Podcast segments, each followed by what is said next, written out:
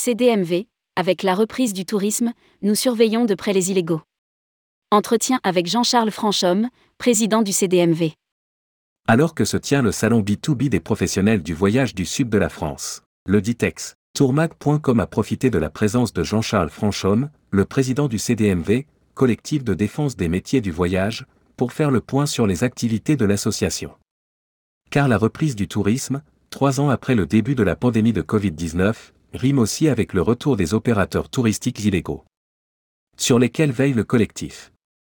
Autre sujet important du moment, les futures élections du conseil d'administration et du nouveau président des entreprises du voyage.